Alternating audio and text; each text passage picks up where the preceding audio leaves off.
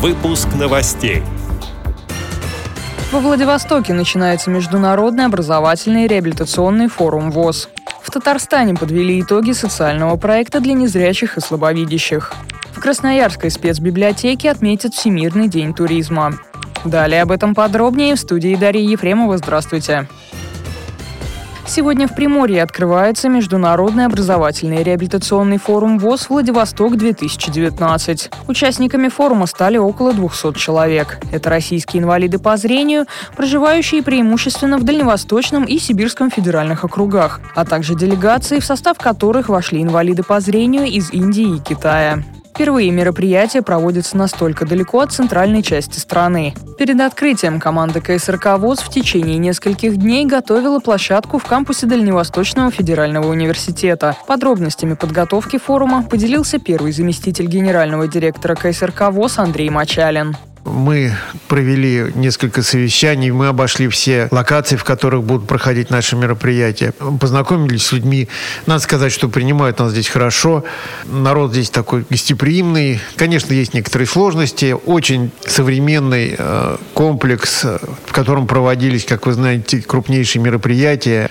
Проведение нашего мероприятия в столь значимом для России месте, в котором встречались лидеры крупнейших мировых государств, конечно, накладывает для нас определенные сложности, но с другой стороны, это, конечно, и э, хороший стимул, это повод хорошо поработать, цель, к которой можно стремиться. Я надеюсь, что мы приложим максимум усилий для того, чтобы наше мероприятие прошло на самом высоком уровне. Самые свежие новости с территории Дальневосточного федерального университета слушайте на этой неделе в программе «Дневники Международного образовательного реабилитационного форума ВОЗ «Владивосток-2019». В Татарстане подвели итоги проекта «Видеть и слышать сердцем». Как передает общественный корреспондент радиовоз Гелюся Закирова, этот проект Национального благотворительного фонда «Ердем» включал в себя не только образовательную, медицинскую, психологическую помощь, но и духовную поддержку. Организаторы провели пять курсов для более чем 200 людей с нарушениями зрения. Также средства направили на обновление компьютеров и программного обеспечения, покупку брайлевских принтеров, приобретение велотандемов и на другие бытовые технические нужды. Отмечу, что татарская региональная организация ВОЗ стала активным партнером проекта, проведя ряд совместных культурно-досуговых и реабилитационных мероприятий. Красноярской спецбиблиотеке 26 сентября в этот четверг состоится интересная встреча с незрячими путешественниками. Ее приурочили ко Всемирному дню туризма.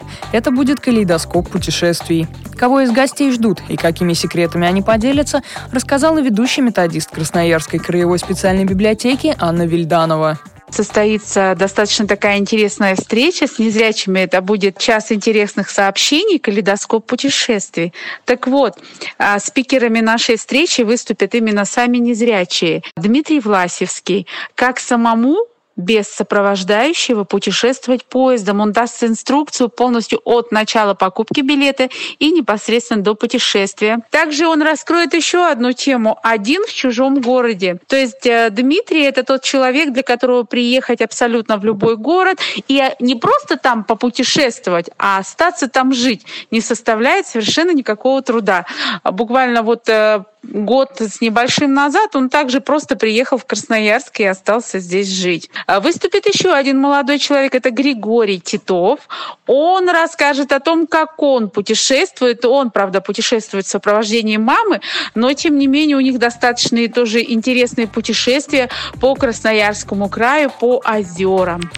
Эти и другие новости вы можете найти на сайте Радио ВОЗ. Мы будем рады рассказать о событиях в вашем регионе. Пишите нам по адресу новости собака ру. Всего доброго и до встречи.